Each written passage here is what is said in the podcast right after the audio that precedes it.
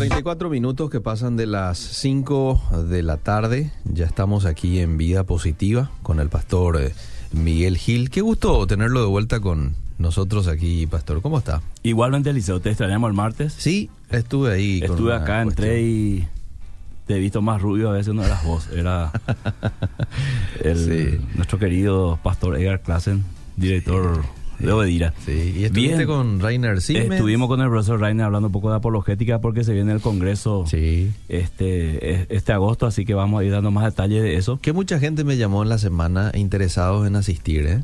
Este, yo no sé si vos tenés el costo, porque me preguntaban a mí, tema costo.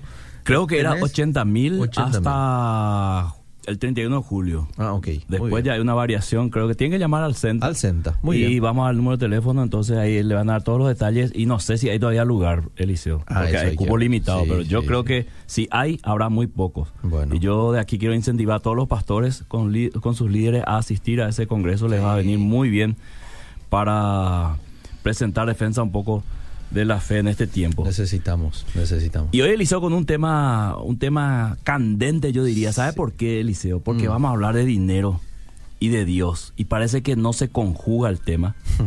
Eh, la teología de la prosperidad ha hecho tantos estragos en los ministerios Mm, eh, y nos fuimos al otro extremo. mm, El otro extremo es que ahora cuando se habla de dinero ya enseguida relacionan eso con la teología de la prosperidad y cierto. eh, lejos esté de mí de que eso ocurra hoy, ¿verdad? Porque quiero explicar bíblicamente el poder de Dios y el poder de la riqueza. Mamón, eh, la traducción es una palabra aramea que usó- Jesús utilizó Eliseo para referirse sencillamente a la riqueza.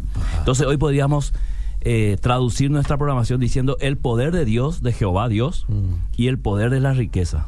Entonces, eh, al hablar de poder estamos hablando de eh, que tiene capacidad de dominio Ajá. y tiene capacidad de señorío. Y el mismo Jesús, no es que lo dice el pastor Miguel Gil, el mismo Jesús dice que tiene poder este el Dios Mamón. Mm. Entonces, eh, todo aquel a quien nosotros servimos y adoramos pasa a ser nuestro Dios.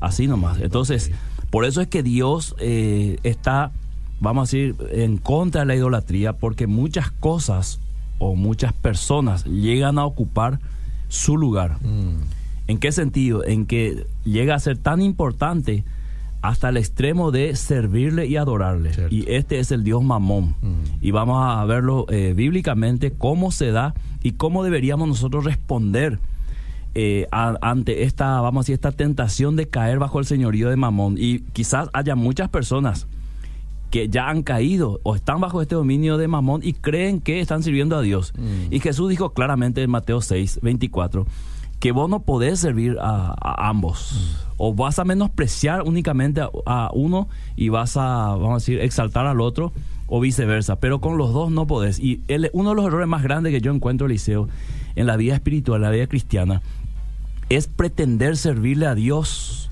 y a Mamón al mismo tiempo. Entonces, eh, si el mismo Jesús dijo que esto no se puede, entonces, ¿cómo yo hago? Y también veo, Eliseo, que hay un, un grave problema cuando vemos a un cristiano prosperar financieramente o económicamente. Enseguida decimos, esto no puede ser, Mm. ¿verdad? O sea, eh, entonces, al decir esto, estamos quitándole el poder a, a Dios de bendecir a una persona financieramente. Y quiero explicar más tarde por qué Dios bendice a, a algunos y a otros no. Estamos hablando de las finanzas, específicamente de dinero. Y también eh, tenemos que quitar también esta teología de San Francisco de Asís de que todo creyente tiene que ser pobre. Y tenemos que quitar un poco la, la, la teología de la prosperidad que dice que todos los cristianos tienen que ser multimillonarios, porque si no sos multimillonario, entonces es porque eh, estás en pecado y es un pecado ser pobre. Entonces ambos extremos están mal. Jesús pone el equilibrio y me encanta, Eliseo, porque mirando el Antiguo Testamento, mirándole a Jesús y mirándole a Pablo, este, coinciden en un equilibrio espectacular que yo quiero compartir hoy. Entonces, Bueno. eh, prosperidad puede ser eh, riqueza, pero no es el problema la riqueza, Eliseo. Ah. El problema, según la Biblia, es si la riqueza es mi Dios Ah. o si sirvo a Dios por medio de la riqueza. Mm. O sea, muchas personas quieren ser ricos, quieren tener posesión, o sea, quieren tener mucho dinero. Mm. Ahora la pregunta es, ¿para qué vos querés tener dinero? Si, si en esta tarde la, la audiencia está escuchando Dice, ¿cómo quisiera tener? Muchas veces escuchamos a alguien decir, ¿cómo quiero, quiera, quiero sacar o quisiera sacar la lotería? Mm. O eh, hay un sorteo, una camioneta en un shopping o en un supermercado, en un surtido. Dice, ¿cómo quiero sacar? ¿Pero ¿Para qué querés sacar? Mm. ¿Cuál, ¿Cuál es? ¿Qué vos harías con eso? ¿verdad? Entonces, normalmente se piensa primero en tener y después en qué hacer. Mm. Cuando la Biblia enseña al revés. Pensar primero qué harías Y después si pensar. Dios te llegase a dar, ¿verdad? Sí. Entonces, este, este es un punto importante Mm. y voy a explicar por qué. Entonces, si sirvo a Dios por medio de la riqueza, entonces debo someterme a su sistema financiero y este es un problema para muchas personas que tienen dinero, que Mm. tienen mucho dinero. Mm. O sea, ellos dicen, yo quiero servir a Dios. Mm. Entonces Dios dice, bueno, entonces trae toda tu riqueza, renuncia a Mamón Mm. para que puedas servir, porque no vas a poder servirme estando atado a Mamón. Mm. ¿Por qué? Por la ley que Jesús dijo, o menospreciará uno y este Amará a otro. Amará a otro, exactamente. Entonces, querido Eliseo, eh, si puedes leer Mateo 6:24, donde Jesús está hablando en ese contexto de las riquezas. Ok, Mateo capítulo 6, verso 24 dice, ninguno puede servir a dos señores, porque aborrecerá al uno, amará al otro, o estimará al uno y menospreciará al otro. No podéis servir a Dios y a las riquezas. Ahí está, clarito. Sí. Clarito. Entonces, eh, ambos tienen poder según Jesús, Mm. tanto Dios como Mamón. Cualquiera me dirá, no, eh, Mamón no puede tener poder. Mm. Tiene poder, por eso Jesús eh, lo llama Dios en minúscula o Señor, porque habla de servicio. Entonces, eh, pero no son compatibles para un solo gobierno. O sea, no es que Mamón y Dios se pueden juntar para gobernar la vida de un cristiano. Mm. La cosmovisión de muchos cristianos, hijos de Dios, que tienen dinero es, voy a servirle a Dios junto con Mamón. Mm. O sea, voy a pedirle a Mamón y a Dios que se junten Mm. y vamos a hacer un trío. Imposible, querido Eliseo, imposible. Entonces, por eso es que Dios, eh, Jesús más abajo dice, eh, cuando habla al joven rico, dice, difícilmente un rico va a entrar en el reino de los cielos. O sea, va a ser más fácil meter una, un camello por el ojo de una aguja, o sea, por, por, por un agujero donde forzando un poco va a entrar, Mm. que un rico entre en el reino de los cielos. ¿Por qué? Porque para que entre en el reino de los cielos tendrá que renunciar al Dios Mamón y tendrá que someterse al señorío de Cristo. Mm. Entonces, eh, someterse con tu riqueza al señorío de Cristo es un suicidio prácticamente para aquella persona que ama las riquezas. Por eso es que no se puede. Entonces, eh, no son compatibles para un solo gobierno. Entonces, el poder de Mamón es solo si vos estás bajo su señorío. Mm. Sin embargo, el poder de Dios es en todo tiempo y to- bajo todas circunstancias. O sea, si vos salís del señorío de Mamón, pierde su poder. Mm. Pero si vos no estás bajo el señorío de Cristo, igual Dios tiene poder sobre tu vida. Y mucho más si vos sos, este, estás bajo el señorío de Cristo. Entonces, aquí habla el texto, eh, querido Eliseo y audiencia, habla de amor o amar y aborrecer. Mm. Eh, Es decir, si yo estoy bajo, bajo el señorío de Mamón, Mm. yo estoy amando a Mamón, estoy amando el dinero, las riquezas Mm. y estoy aborreciendo a Dios. Aunque yo no diga públicamente, yo aborrezco a Dios. Mm. El hecho de que Mamón sea mi Señor o mi Dios automáticamente hace que yo aborrezca a Dios. Inconscientemente. Inconscientemente, o sea, es, es prácticamente, está sentenciado que aquel que está bajo eh, el señorío de Mamón ya aborreció a Dios. Por eso justamente eh, Mamón es su Dios. Entonces, el poder de Dios eh, lo que quiere hacer es romper esta hegemonía de, de- de Mamón y romper, vamos a decir, la relación que une a la persona que tiene riqueza o que tiene bienes materiales, Mm. especialmente dinero, y traerlo bajo el señorío de Cristo así como está, pero en otras circunstancias. Entonces, habla también de estimar o menospreciar a alguien. Mm. O sea, si yo estimo a Dios, voy a tener que menospreciar las riquezas. ¿Qué significa eso, pastor? Que es mejor no ser rico. No, no significa eso. Mm. Significa mucho más que eso, ¿verdad? Significa que puedo ser un multimillonario sirviendo a Dios bajo los parámetros de Dios.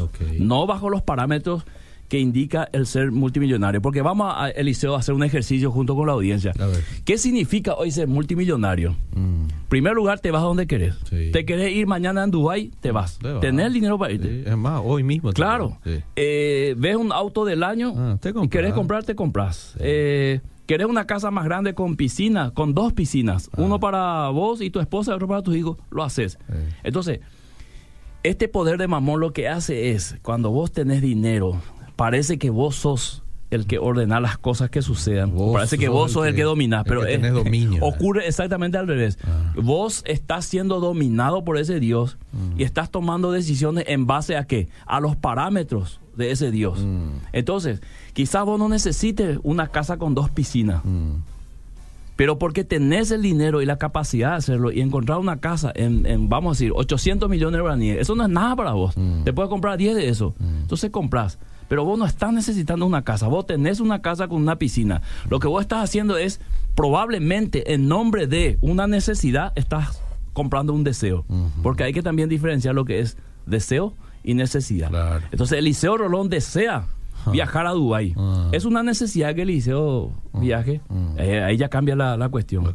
Pero bajo el Dios mamón, todos los deseos se ven como necesidad. Mm. Entonces vos tenés un vehículo o tenés varios vehículos, pero vos necesitas uno. No para moverte, sino necesitas tener el último modelo de vehículo que salió, porque vos tenés capacidad de comprarlo. Entonces, eh, ¿te acuerdas cuando hicimos el programa de la Expo? Sí. Y enfrente de nosotros estaban las motos. Sí. Y yo pregunté de Honda nomás, Eliseo, los precios, Ah. ¿verdad? Ah. Y casi como un auto, o más que un auto alguno, ¿verdad? 20 mil, 25 Claro. mil. Entonces, yo tengo moto, gracias a Dios, ¿verdad? Mm. Entonces, ¿por qué compraría yo otra moto más caro, Sí. ¿verdad? Sí. ¿Cierto? ¿Por qué compraría ahora mismo? Y por un deseo. Y por un deseo, porque no tengo necesidad, Claro. ¿verdad? Entonces, eh, a- así comienza Mamón a tomar señorío en la vida de las personas. Entonces, aquí viene la clave, audiencia de Eliseo. Mm. Lo que yo voy a decir a partir de ahora, Mm. quizá para alguno sea un poco de teología de la prosperidad. Mm. Entonces, yo voy a decir, esto es un poco de teología de la prosperidad, pero de lo bueno, de lo bíblico. No, no maquillado, no exagerado, no extremista, sino lo que dice la Biblia. Yo voy a hacer hablar a la Biblia Ok. de cómo es este verdaderamente lo que es la riqueza y la prosperidad de parte de Dios. Entonces te pido que leas Deuteronomio capítulo 18, esta es la clave, porque Deuteronomio 18 después Pablo lo enfoca en Corintios, Jesús lo enfoca en los evangelios, ¿verdad? Para de- describirnos realmente quién es el que prospera y por qué toda persona que tiene riqueza tiene que estar bajo el señorío de Cristo. Porque si no está, está bajo el señorío de Mamón, entonces está menospreciando a Dios con sus bienes. Ok. Bueno, me dijiste Deuteronomio 18. Exactamente. El verso. Todo, todo, el- son 20 versículos creo.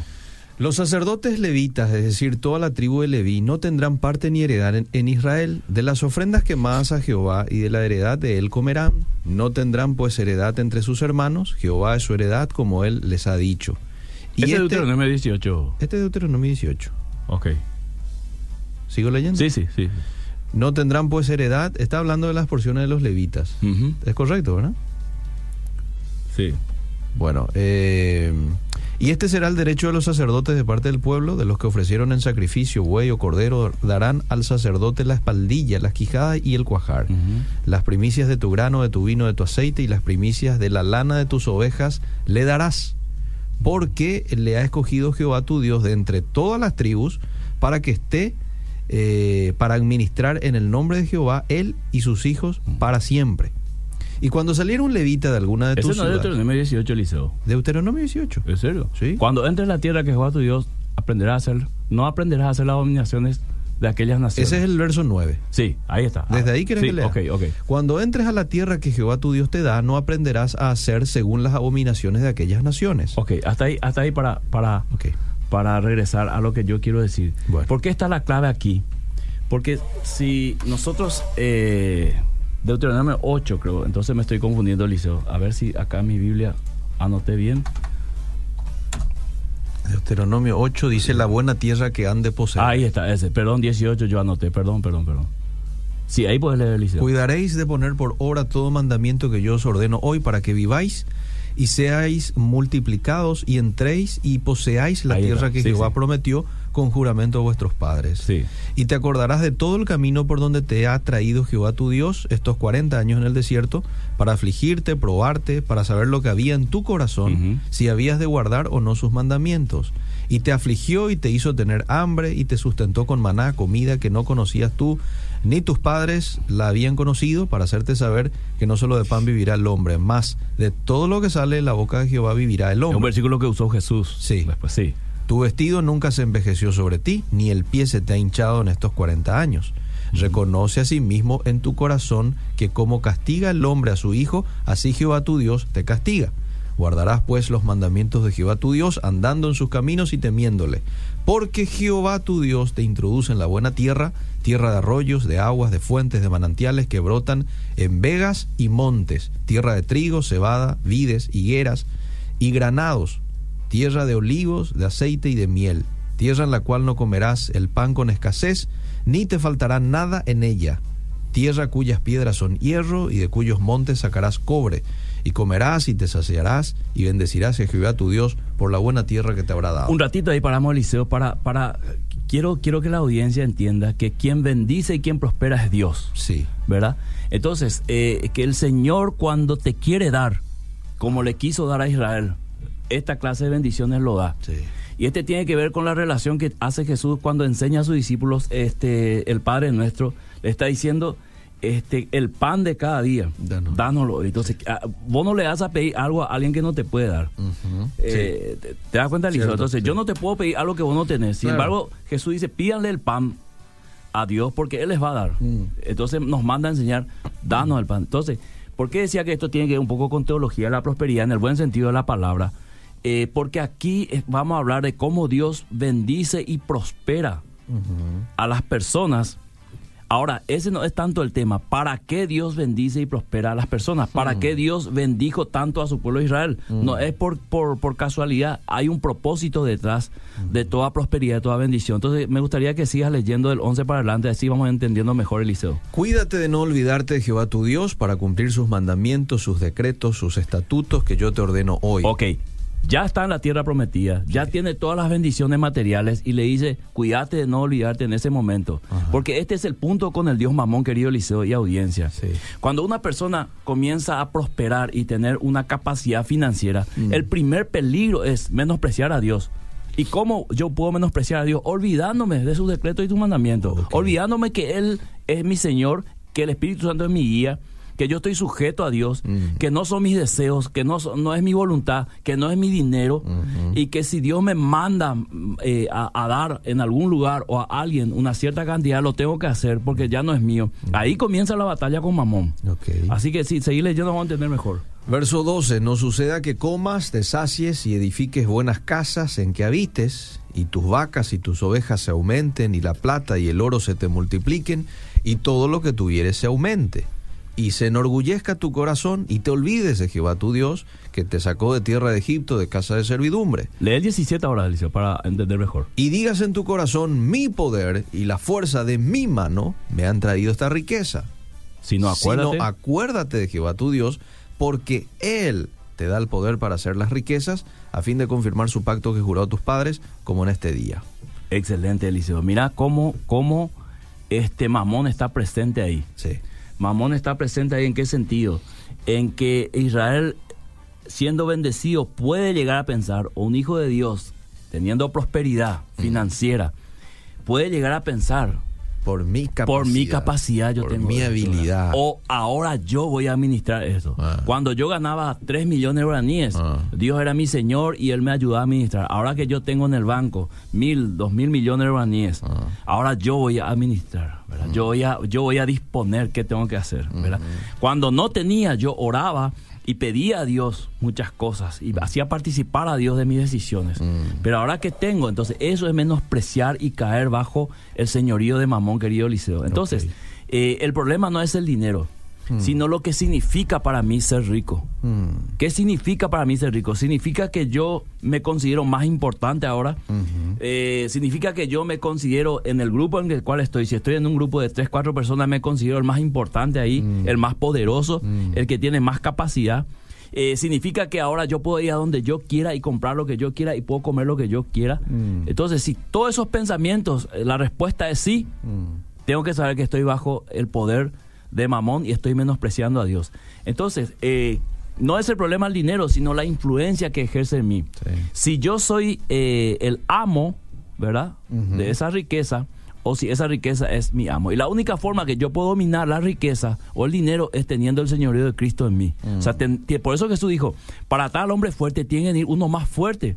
y le tiene que atar y saquear. ¿Qué significa eso espiritualmente? Que el único más fuerte de todo es, es, es Dios. Entonces, con la ayuda de Dios yo puedo dominar esa ambición y ese poder de la riqueza. Entonces, si entiendo para qué sirve las riquezas y cómo usarlo, yo puedo entender entonces que el señorío de Cristo está sobre mí y me va a guiar para qué yo voy a, a utilizar esa riqueza que tengo. Entonces, te doy un ejemplo aquí. Mm. El joven rico viene y le plantea a Jesús, ¿qué tengo que hacer, maestro, para tener obtener la vida eterna? Jesús le dijo, mira, tenés que hacer- cumplir todos los mandamientos. Mm. Eh, entonces el joven rico le dijo, mira, yo esto desde mi juventud lo vengo haciendo. O sea, es algo que yo hago, no tengo problema. Sí. Y aquí hay, hay algo, un punto muy importante, Eliseo. Mm. Hay muchos cristianos en las iglesias que cumplen bien la parte, vamos a decir, de la parte de cumplir las, las ordenanzas, los reglamentos de la iglesia. O sea, lo hacen muy bien, espectacular. Mm. Son buenas personas. Sí. Pero ¿qué pasa? Cuando Jesús le dice, bueno, una cosa te falta. Mm. ¿Cuál es? Anda a vender todo lo que tenés Mm. repartí a los pobres y vení seguime. Ahí hubo problema. Y ahí se puede ver claramente que Jesús quiso, este, vamos a decir, eh, señorear en su vida, dándole una orden directa, anda a vender lo que tenés. ¿Y qué dice la Biblia? Se fue triste porque era mucho lo que tenía. En pocas palabras, se fue triste porque iba a perder todo. Mm. Pero ¿qué iba a ganar, querido Eliseo? Iba, iba a ganar a Jesús. Claro. Entonces ahí está la relación del poder de Mamón y de Dios, que para que yo pueda ganar a Jesús tendré que perder la riqueza. Ahora, perder la riqueza no significa que me quede en la calle, algunas veces sí, algunas veces no. Lo que significa es que yo pierdo todo poder sobre las riquezas y ahora pasa a ser Dios el dueño de las riquezas. Y toda mi riqueza está ferida a Dios y reconozco que Dios me da y ahora está al servicio del reino de Dios. Que es lo que hacían algunas mujeres que tenían mucho dinero y poder económico, ponían al servicio de Jesús eh, su- sus riquezas, eh, que es lo que Dios quiere enseñar a la iglesia y que algunos malinterpretaron y empezaron a pedir dinero de aquí para allá, pero no para el reino de Dios, sino para su propio bolsillo. Pero eso no ha cambiado, querido Eliseo. Que una cosa que vos administres mal y otra cosa es que este, esté ahí el mandamiento, el- el- los principios espirituales de cómo tener el señorío de Cristo. Entonces, si yo puedo aceptar y reconocer que compite con Dios, debo tomar la decisión de a quién servir. O sea, si yo tengo, yo tengo dinero Mm. y vamos a suponer que el Señor me esté diciendo a mí, Miguel Gil, tengo dinero y me dice, Miguel, comprá vos el aire acondicionado para la iglesia. Mm. Y yo comienzo a batallar. Mm. ¿verdad? ¿Por qué? Porque eh, el aire acondicionado eh, que, eh, que quiere la iglesia necesita cuesta 10 millones de guaraníes. Y yo estoy batallando con ese 10 millones, Mm. ¿verdad? Porque a mí me parece que Dios está exagerando. Mm. Me parece que Dios está...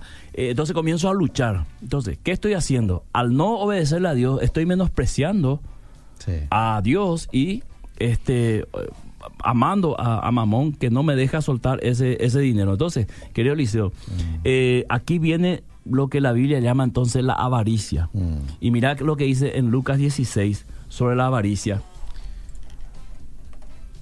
Te voy a acompañar porque no anoté el versículo acá. Lucas 16.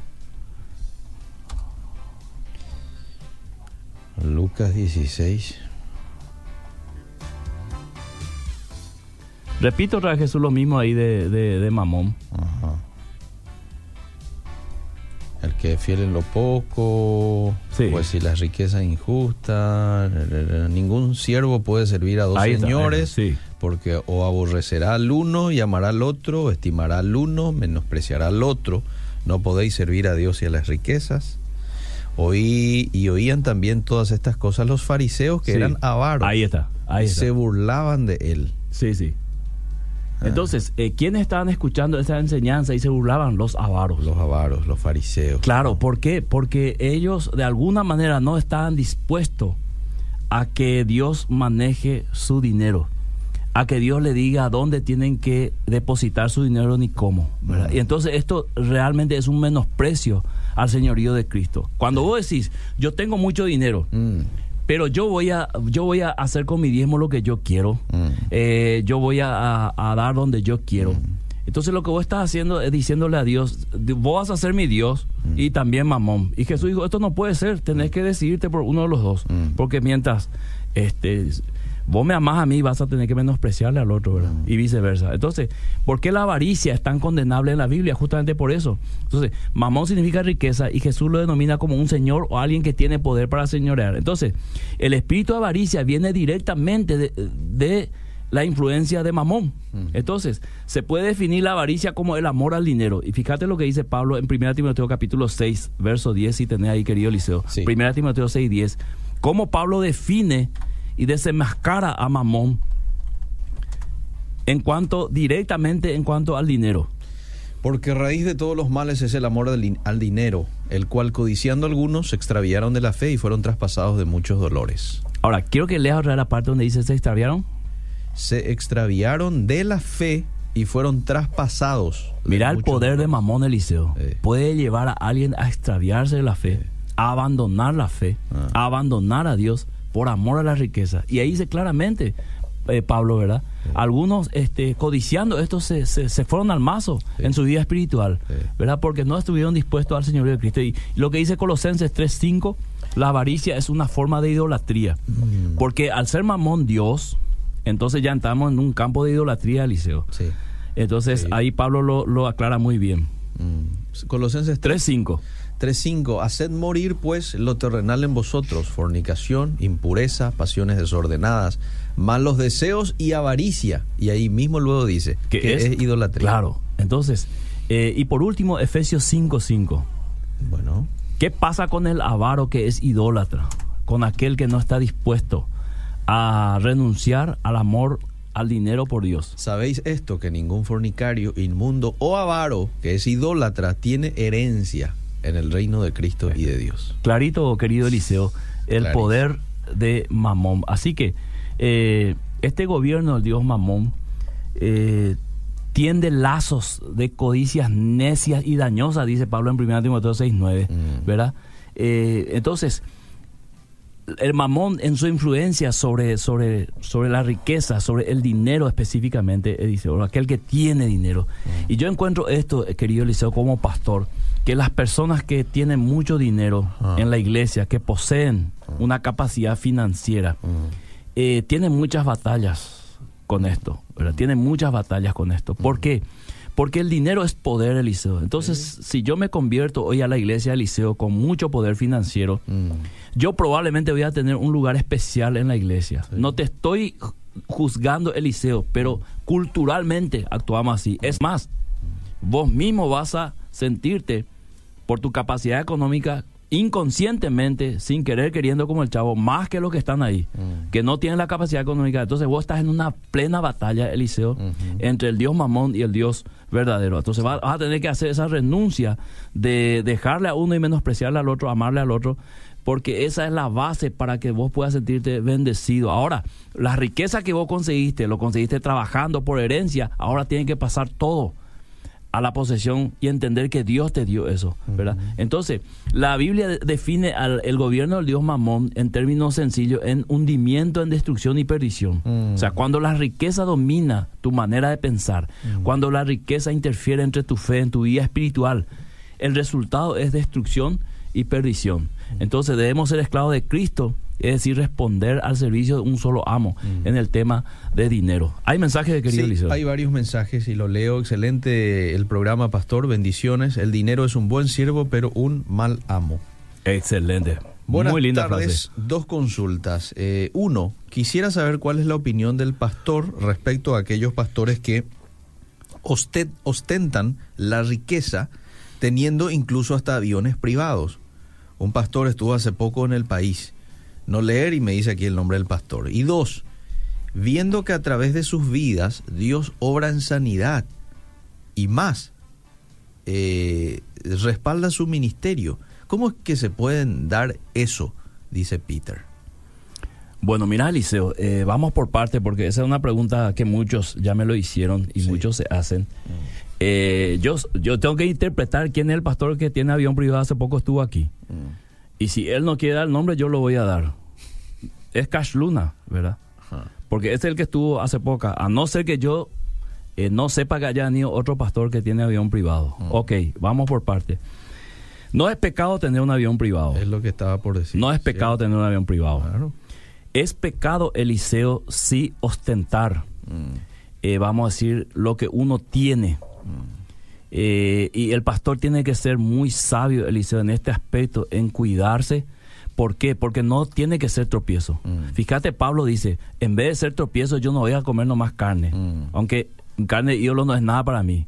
Pero este, él pone un principio muy fundamental que es el principio del amor. Sí. Entonces, eh, quizás el pastor eh, diga, bueno, yo lo compré porque con esto viajo más cómodo, lo que sea, ¿verdad? Pero él tendría que considerar entonces si está haciendo de tropiezo al pueblo de Dios o no. Y si está haciendo de tropiezo, va a tener Eliseo que tomar una decisión. Y ahí entra lo del mamón y Dios, ¿verdad? ¿Por qué? Porque Dios dice que no seamos tropiezos. Ahí ya no importa tu avión, lo que sea, ¿verdad? Vas a tener que hacer algo.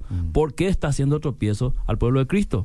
Y esto de que Dios respalda a los ministerios y todo, tiene que ver mucho, eh, Eliseo, son varios factores. Yo puedo decir varios factores y lo voy a mencionar. ¿Cuál de ellos? Yo no sé. Uno es el diablo también. Puede hacer eso. Dos, algunas veces es por la fe de las personas que van. Es por el poder de Dios, no es también por el poder del pastor. O sea, hay muchos factores ahí. No podemos nosotros ahora juzgar cuál de ellos es. ¿verdad? Pero si él me pregunta, ¿está bien o está mal? ¿Verdad? Cuando es tropiezo, tenés que tomar seriamente la consideración de hacer algo urgente al respecto. Porque si no, dice eh, Pablo, ¿cómo yo voy a, a, este, menospreciar a aquel por quien Cristo murió, mi hermano? ¿verdad? Pero también, por otro lado, para no ser injusto, la Biblia dice que no juzguemos también este, a nuestro hermano, ¿verdad? Sí. En nuestra debilidad de fe, ¿verdad? Eh, o sea, eh, ¿cómo te puedo explicar, Eliseo de la audiencia? Si, si, si un pastor ahora compra una, un avión para viajar, para hacer evangelismo, Mm. yo tengo que considerar también antes de juzgarlo, ¿por qué lo voy a juzgar? ¿Por qué me molesta? Mm. ¿Verdad? Si yo digo, eh, bueno, eh, puede ir volando hasta el Chaco y hacer una campaña y volver y en- en- Sí. al otro día ya salir para, para encarnación, ¿verdad? O sea, hay muchos factores aquí, no es decir nomás está malo, está bien, Claro. pero mi, mi punto principal es en lo bíblico. Si es de tropiezo, si va a causar al pueblo de un tropiezo, Mm. realmente, aquel pastor tendrá que considerar seriamente este tema. Muy bien. Eh, ¿Se podría considerar pecado desear prosperar económicamente, dice esta oyente? Bajo ningún sentido, bajo ningún sentido. Eliseo, ¿por qué no una persona quisiera un mejor, eh, vamos a decir, una mejor vida financiera? El tema es, en el deseo no es el problema, para mí el problema es para qué.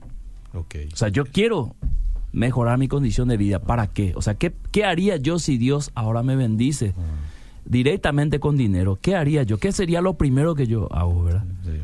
Eh, ¿Ayudaría a alguien inmediatamente que necesita o guardaría ese dinero y me compraría todo lo que siempre quise? Dice, apasionante el tema, José de Arimatea fue discípulo de Jesús, como lo llama Mateo 27:57. Era rico, respetable, bueno y justo, según Lucas 23:50. Ujú. Lázaro de Betania, hombre de alta sociedad judía, siendo un hombre muy rico, no solo gozó de la amistad con Jesús, sino que llegó a merecer ser resucitado por él. Bendiciones. Muchas iglesias de nuestro país fueron y siguen siendo plantadas gracias a hombres de fe con mucho poder adquisitivo, pero que entendieron que sus riquezas son una herramienta del reino. Mi iglesia es un claro ejemplo de ello. Ahí está, Eliseo. El- Exacto. El, el tema no es el dinero. Claramente la Biblia dice, es el amor al dinero. Claro. El llegar al punto de menospreciar a Dios por las riquezas. Se aplica a este deseo la advertencia de Pablo que el que quiera enriquecerse cae en tentación y lazo. Se aplica cuando ese deseo está mal enfocado, Eliseo. Mm. Porque si vos querés ser millonario solamente porque tus parientes son millonarios, vos querés ser millonario solamente porque eh, estás cansado de vivir en, una, en un estilo de vida, Sí. no hay un propósito detrás. No hay un propósito. Por eso dice Pablo, cuando, cuando seas millonario, entonces, como no tenés propósito espiritual detrás, Mm. lo más probable es que vas a hacer cualquier cosa. Porque vas a empezar a tener poder. Eso es lo que la, tiene- la gente tiene que entender, Eliseo. El que tiene dinero tiene un poder. Y ese poder casi, Eliseo, para no decir totalmente, le da todo lo que quiera. Inclusive, mira, voy a hablar un poco mal esta tarde, pero esta es una realidad en el mundo, lo vemos. Mm. Un hombre que tiene dinero aún puede tener la mujer que quiera. Y sí, la realidad te habla de eso. ¿verdad? Claro, o sea, eh, el dinero también puede comprar el sexo, Mm, puede comprar el amor, mm, puede comprar posición, Mm. ¿verdad? puede comprar posición eh, gubernamental o política inclusive, ¿verdad? O sea, todo lo que nosotros estamos escuchando en las noticias y lo que vemos, lo que escuchamos, lo estamos trayendo a la mesa hoy. El dinero es capaz de comprar un país inclusive, ¿verdad? Sí, tenés razón. Eh, ahora, con relación nomás a este tema de, eh, para no serle de tropiezo, decís vos, ¿verdad? Sí. Este, vendé nomás tu avión, eh, por más que te está haciendo muy útil, porque te estás ahorrando horas y horas en el aeropuerto, ¿verdad? Pero eh, vendé nomás para no ser de tropiezo. Y esta oyente dice al respecto, pero pastor, si vamos a guiarnos por eso, Sí. dice ella, todo nomás lo le de tropiezo a mucha gente que juzga, dice. Porque un pastor tiene o compra algo, la gente ya toma mal. Eh, porque compró una camioneta nueva, eh, siempre va a haber personas que cuestionen y, y eso va a ser un tropiezo para siempre para muchos, dice. Yo creo que no hay que pensar así, porque te vestís bien y algunos ya son de tropiezo. O sea, hay mucha gente que juzga sin autoridad bíblica, dice esta persona. Me, me parece nomás que tiene razón también, ¿verdad? Porque Y tiene razón, cosa- Liceo. Y sí. por eso yo O el decía pastor que- porque se compró su zapato nuevo. Sí. ¿Verdad? Sí. Este, bueno, hay que jugar ahí con un equilibrio, probablemente hay que encontrar un equilibrio. claro, también. porque Pablo habla al débil en la fe, en no juzgar en su debilidad al hermano. Y al, al- al que es maduro le dice, no le pongas tropiezo al débil. Entonces se trata de un equilibrio. El, el único equilibrio que es válido Eliseo, es el espiritual. El que trae el Espíritu Santo y pone las cosas en su lugar. Ahí vos no sos ni de tropiezo ni juzgar de balde a tu hermano. Mm. ¿Verdad? Porque es más fácil estar en la posición de juzgar que en la posición de no poner tropiezo. Sí, ¿verdad? sí. Entonces, cuando nosotros, eh, a mí me duele, querido Eliseo, cuando la gente le baja las cañas a algunos pastores por la parte financiera. Sí. En primer lugar, te voy a decir por qué. Porque la gente no sabe, porque yo soy pastor también, y a mí varias veces me ha ocurrido esto, Eliseo. Yo no soy millonario, aclaro, ¿verdad? Pero eh, eh, ahí en mi misma ciudad, varias veces yo he tenido conflictos porque no puedo tener algo, Eliseo, nuevo. Sí, sí, ¿Entendés? sí, no cierto. puedo tener, porque enseguida relacionan con, con que me como la plata de la iglesia, Mm. ¿verdad? Enseguida relacionan con que eh, para eso eh, la gente se va a la iglesia para, para darme su dinero a mí, Mm. ¿verdad? Entonces, eso es muy fácil decir. Eso es muy fácil decir, pero ¿qué pasaría si ocurre al revés? Mm. Si un vecino mío se, se compra un vehículo y yo comienzo a hablar, ¿sabes lo que digan? ¿Qué clase de pastor sos? Mm. ¿Qué juzgado, chismoso, bla, bla, bla, ¿verdad? sí. Entonces, también los pastores tenemos que saber que estamos en ese, en ese conflicto, Liceo, y que Mm. es parte de nuestro llamado, ¿verdad? El, el, vamos a decir, que la gente nos calumnie, nos menosprecie. Sí. Pero también debemos tener cuidado de no dar lugar a que se hable por nosotros. Y ahí ya viene una madurez, Eliseo, Cierto, ¿verdad? cierto. ¿Por qué tiene que un pastor cambie su vehículo, por ejemplo? ¿Verdad? Ningún problema. No puede que su vehículo ya esté viejo y, y, eh, tenga la oportunidad y alguien le, y más todavía Eliseo. Porque esto, esto de la riqueza tiene que ver también con el dar, que después voy a terminar con esto, con la generosidad. ¿Qué pasa si Eliseo Roló está aquí, tiene su vehículo hace, yo te conozco y tenés ese vehículo hace, no sé, cinco años por ahí. Y hace como cuatro o cinco años ya. Sí. ¿Y qué pasa Eliseo si Mickey Eh, es un empresario? aleluya. Y dice, Eliseo, eh, yo le quiero regalar un vehículo nuevo. Sí. Yo siento en mi corazón. Vos pensás que Satanás le va a poner eso en su corazón, pero jamás en la vida, Sí, ¿verdad? sí. El único que puede ser es Dios. Y te llama y te dice, Eliseo, yo, vamos a cambiar tu vehículo, yo te voy a bendecir, ¿verdad? Sí. Entonces, esa parte generosa no se ve. Lo único que se ve es que Eliseo tiene un auto, ¿no? ¿Y de dónde pasa? Claro. No se la y, que... eso, y eso es lo que dice aquí un oyente. No sabemos si el avión que tiene el pastor Cash Luna fue regalado. dice. Claro, no sabemos. No lo sabemos. A mí, por ejemplo, me gustaría que a vos te regalen un helicóptero. Entonces venís de Ipacaraí, te ahorras dos un horas. ratito voy a llegar. Ah, en 10 en 10 minutos, voy a estar acá. ¿No querés escuchar? Sí, pero lo que ya está en Niki? combustible. Esperen un poco, no podemos seguir hablando. El pastor Miguel está bajando acá. ¿eh? De bárbaro. ¿Sabes cómo me va a condenar la gente, Eliseo?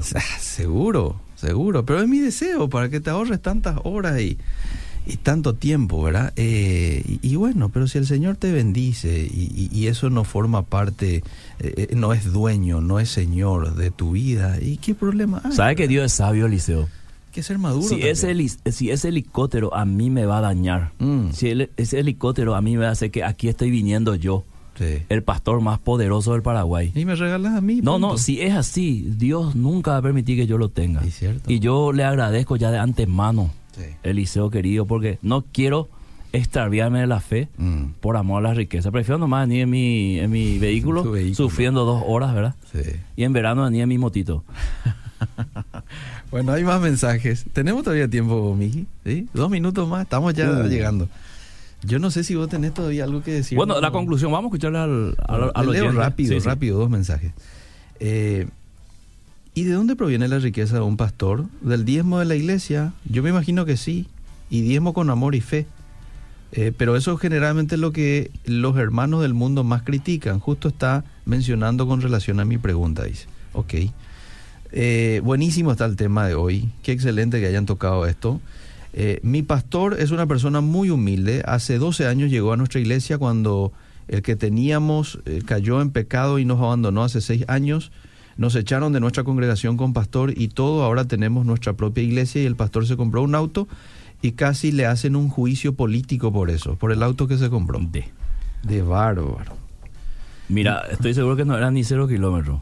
Y probablemente no, ¿verdad? Hay personas que van al otro lado, no quieren dinero porque en la Biblia dice que un rico no entrará al reino de los cielos y por eso vienen en la pobreza total hasta la suciedad. Bueno, dos mensajes más le leo y nos vamos este, redondeando. Eh, si Jesús viviera en este siglo, ¿se movería en colectivo? Pregunta. ¿Para recorrer de Asia a Europa o viceversa? ¿De América a Europa creo que también viajaría en aviones? No creo que él se hubiera movido hoy en nuestro tiempo en caballo, dice. Espectacular el programa, dice Javier. Leen a Malisa, a ver, qué, qué, porque quiero llevar a la audiencia a un punto al final, Bueno. al final de la programación. Probablemente se malentienda que vivir por fe quiere decir vivir en miseria, siempre arañando para cubrir las necesidades del día a día. Y tampoco es eso, ¿verdad? Muy interesante el tema, ya hablan eh, del dinero, yo estoy trabajando y un amigo me pidió prestado el dinero, le presté y desde entonces me bloqueó, no quiere saber nada de mí, quería saber qué hago para con eso, perdonar y dejar así en las manos de Dios. Dice, siento que es mejor perdonar y dejar en sus manos. Eh, mejor va a ser para vos, querido hermano. Regalarle nomás ya, porque si ya te bloqueó es porque no te quiere pagar. Pero si te regalan un 0 KM, pastor, eh, querido, yo ya me alegraría mucho. Que Dios te bendiga, pastor, dice aquí un, un oyente. Querido Eliseo, Mm. eh, esto funciona así en el mundo espiritual, ¿verdad? Y después de decir esto, quizás me van a crucificar el próximo martes. Ah. Pero lo tengo que decir porque es bíblico Sí. y porque nuestro objetivo, nuestra meta siempre fue aquí en Vida Positiva hablar bíblicamente. Uno puede ser multimillonario y ser esclavo de Cristo y no de Mamón. Y tenemos varios ejemplos de eso. En la Biblia y también en la historia de la iglesia, que hubieron muchas personas con mucha capacidad económica y Mm. decidieron ser esclavos de Cristo y poner eh, al servicio del reino de Dios su riqueza. ¿Verdad? Entonces esto es muy importante entender. Mm. Ser esclavo de Cristo es permitir que Él tenga decisión sobre el dinero. Mm. Esto fue lo que hizo con el joven rico. Ujú. Yo decido ahora, Sí. ¿verdad? Mm, Que vendas eso. Esa es mi decisión. Si querés seguir, vender eso y después venir y. Mm. mm. Y el joven rico no compartió esa decisión. Como Mm. le pasa a muchas personas Sí. que retienen en, en bendecir la obra o bendecir a un pastor, a un siervo, porque ellos creen que eso no, no lo tienen que hacer como el joven rico. Ok, Sí. Dios prospera o da semilla al que siembra. Esto es visión espiritual. Mm. Entonces, mucha gente quiere ser millonaria, mucha gente quiere prosperar. ¿Para qué? Sí. ¿Para qué? Mm. Si dice 2 Corintios capítulo 9 el, el apóstol Pablo y coincide con Deuteronomio 8, Mm, Dios da semilla al que va a sembrar. O sea, en pocas palabras, Dios va a prosperar a aquel que va a bendecir Cierto. a muchos. Sí. Porque este es el propósito final de ser próspero. Te bendeciré para que seas de Claro, de mucha bendición. Eh, Esto viene de Israel, de la cosmovisión judía. Sí. Pasa al Nuevo Testamento, dice Pablo. Eh, usted tiene que ser generoso. ¿Y por Mm. qué tiene que ser generoso? Porque Dios da semilla al que siembra. O sea, al que va a ser generoso, Dios le bendice más. ¿verdad? El camino de la prosperidad, según la Biblia, es un camino espiritual. Mm, ¿verdad? Entonces, según tu actitud con tu trabajo, con tus finanzas, eh, si tenés eh, actitud generosa y tenés actitud de siembra, entonces vos podés ser una persona próspera, Ajá. porque no te vas a desviar de la fe, porque tú no estás enfocado en la riqueza, sino estás enfocado en Dios. Entonces, si Dios te dice ahora, doná esto Mm. para el reino, lo vas a hacer, como lo hicieron muchos personajes ricos en la Biblia. Ujú. Bueno, eh, excelente, pastor. Eh, yo te agradezco mucho por tocar este tema. Quizás en algún momento lo volvamos a tocar, ¿verdad? Porque creo que nos quedamos un poco cortos con el tiempo. Nos quedamos cortos, Lizo. Eh, y muchísimas gracias por tu presencia. Nos vemos el próximo martes. Si Dios lo permite, seguimos.